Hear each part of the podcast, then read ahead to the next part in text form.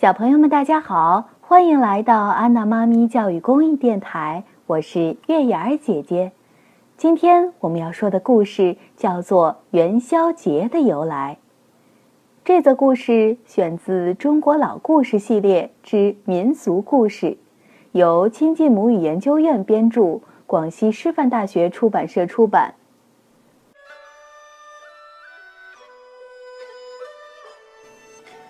汉武帝时，京城长安有一个美丽善良的姑娘，名叫元宵。她和父母、妹妹靠卖汤圆为生。她心灵手巧，做的汤圆又圆又香又甜，名扬长安城。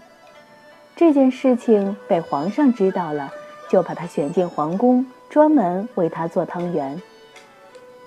元宵姑娘一待就是三年。终日想念父母和妹妹，经常以泪洗面。这年春节，元宵姑娘想起了亲人，可是又出不了皇宫。一天晚上，她悄悄地来到井台上，想跳井自尽，正巧被东方朔发现了。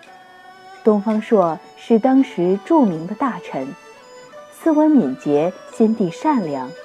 东方朔听了元宵的遭遇，十分同情，就想出了一条妙计。第二天，东方朔出宫，在长安街上摆了一个占卜摊，不少人都向他占卜求卦。不料，每个人求到的都是正月十六纹身的签语。一时之间，长安城里一片恐慌，人们纷纷求问解灾的办法。东方朔就说。我把结语给你们，你们可让当今天子想想办法。说完，便扔下一张红贴，扬长而去。老百姓拿起红贴，赶紧送到皇宫去禀报皇上。汉武帝接过来一看，只见上面写着“长安在劫，火焚地阙，十五天火，焰红宵夜”。他心中大惊，连忙请来了足智多谋的东方朔。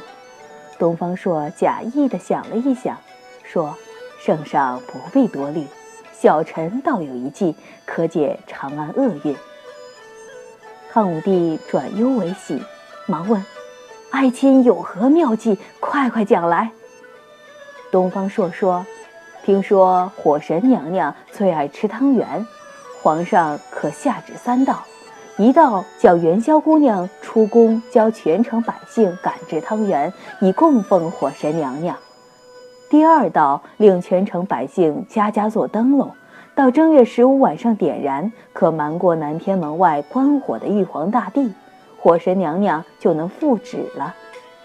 第三道在正月十五晚上，让皇宫里所有的大臣宫女一起出宫，同百姓一道关灯，必能消灾解难。汉武帝听了十分高兴，就传旨照东方朔的办法去做。元宵姑娘接到第一道圣旨的时候，高兴极了。她离开皇宫，回到家里，见到了日夜思念的双亲和妹妹，全家欢聚，悲喜交加。到了正月十五那天晚上，长安城内家家户户都给火神娘娘供奉汤圆，大街小巷灯火辉煌，一片通明。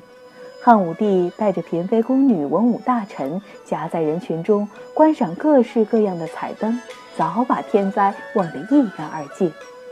元宵姑娘这时也与家人一起，一边关灯，一边说说笑笑，好不快活。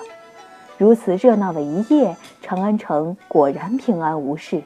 汉武帝大喜，便下令以后每到正月十五都做汤圆、挂彩灯、放烟火。就这样，年复一年，流传至今。因为汤圆是元宵姑娘教会的，人们就把汤圆叫做元宵。